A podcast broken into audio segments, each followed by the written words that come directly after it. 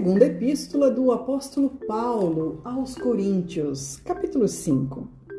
Porque sabemos que se a nossa casa terrestre deste tabernáculo se desfizer, temos de Deus um edifício, uma casa não feita por mãos, eterna nos céus.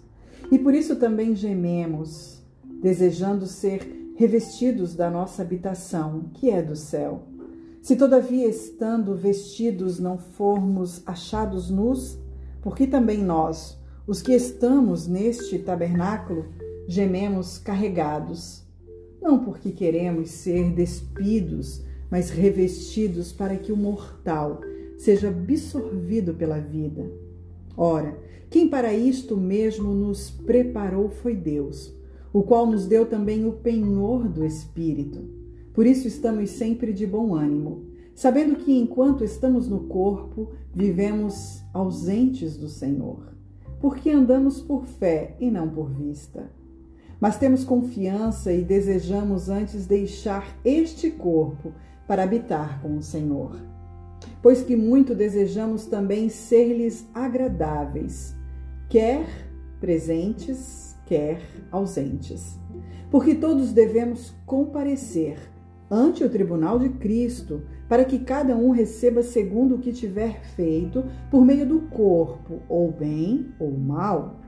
Assim que, sabendo o temor que se deve ao Senhor, persuadimos os homens à fé, mas somos manifestos a Deus. E espero que nas vossas consciências sejamos também manifestos, porque não nos recomendamos outra vez a vós mas damos-vos ocasião de vos gloriardes de nós, para que tenhais que responder aos que se gloriam na aparência e não no coração. Porque se enlouquecemos, é para Deus, e se conservamos o juízo, é para vós, porque o amor de Cristo nos constrange, julgando nós assim, que se um morreu por todos, logo todos morreram. E ele morreu por todos, para os que vivem não vivam mais para si, mas para aquele que por eles morreu e ressuscitou. Assim que daqui por diante a ninguém conhecemos segundo a carne, e, ainda que também tenhamos conhecido Cristo segundo a carne, contudo, agora já não o conhecemos deste modo. Assim, que se alguém está em Cristo, nova criatura é. As coisas velhas já passaram, eis que tudo se faz novo. O ministério da reconciliação. E tudo isto provém de Deus, que nos reconciliou consigo mesmo por Jesus Cristo e nos deu o um ministério da reconciliação.